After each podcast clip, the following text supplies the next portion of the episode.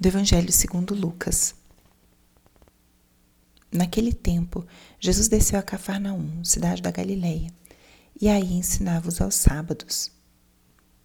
As pessoas ficavam admiradas com seu ensinamento, porque Jesus falava com autoridade.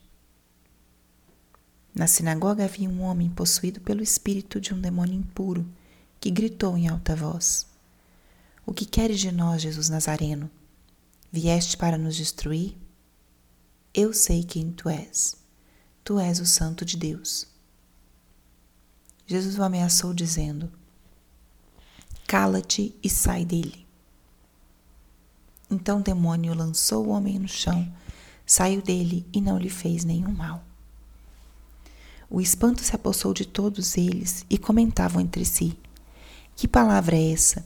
Ele manda nos espíritos impuros com autoridade e poder, e eles saem e a fama de Jesus se espalhava em todos os lugares da redondeza. Palavra da Salvação. Espírito Santo, alma da minha alma, ilumina minha mente, abre meu coração com o teu amor, para que eu possa acolher a palavra de hoje e fazer dela vida na minha vida. Estamos hoje na terça-feira da 22 segunda semana do tempo comum. E ao longo do tempo comum, o Evangelho vai nos mostrando Jesus nas suas palavras, nas suas ações, como ele agia, com quem ele convivia, quais eram os seus ensinamentos. E o Evangelho de hoje nos mostra uma, na própria vida de Jesus, a união profunda que existe entre a oração e a ação. Jesus aparece primeiro ensinando, isso diz a palavra. Jesus estava ensinando aos sábados. E as pessoas ficavam admiradas com o seu ensinamento. Ou seja, Jesus estava com eles, embora tenha como falado aqui de oração e ação, estava com eles em um momento de instrução, em um momento de pregação, em um momento de conversar sobre verdades profundas, sobre verdades que ele estava trazendo de volta para o seu povo, estava instruindo, orientando. E em seguida, primeiro Jesus fala, e em seguida aparece esse homem possuído por um demônio. E Jesus deixa a fala e parte para a ação. Já não ensina com as palavras, mas ensina com a sua própria ação. Ensina com seus gestos decisivos, decididos. E como Jesus, em tudo que diz, em tudo que faz, nos ensina algo, essa dinâmica pode ser também muito valiosa para a nossa própria vida. A nossa ação, ela deve ser coerente com o nosso discurso, com a nossa fala.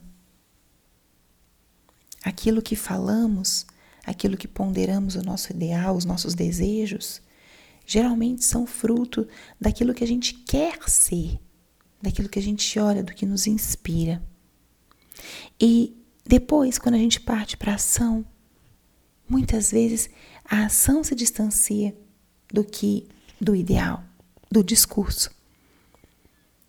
Mas como é importante a gente viver essa coerência. E o que Jesus fez aqui foi isso. Depois de ter ensinado, ele sai e, com a mesma autoridade com que ensinou, ele expulsa o demônio daquele homem. Jesus usou a sua autoridade. Ensina com a palavra e ensina com o exemplo. Isso mostra essa coerência de vida de Jesus que encantava, que atraía. A mesma coisa que ele dizia era o que ele fazia. Existia uma unidade, uma coerência que eram em si mesmo uma grande escola para aqueles que conviviam com ele e é ainda hoje para nós que temos o costume de ler e de meditar no Evangelho.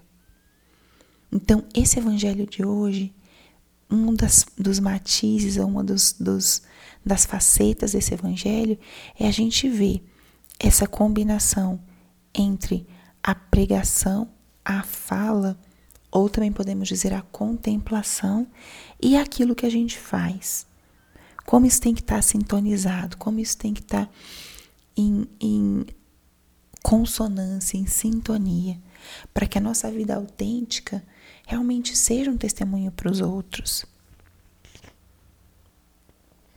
E com essa palavra, se você tem um tempo hoje, você pode contemplar a autoridade de Jesus. Com que força, com que olhar, com que coerência ele dava aquele ensinamento. E a mesma coisa, com que força, com que potência ele ordenou ao demônio que saísse do corpo daquele homem. E assim o demônio obedeceu. E a palavra diz: ele manda nos espíritos puros com autoridade. Essa autoridade de Jesus que ensina e encanta, e autoridade que coloca também as criaturas sob seu domínio.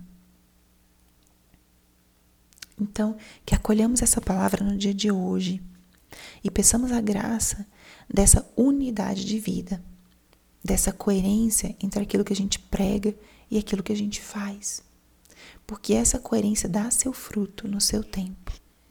Essa coerência é o que faz com que sejamos sal da terra e luz do mundo.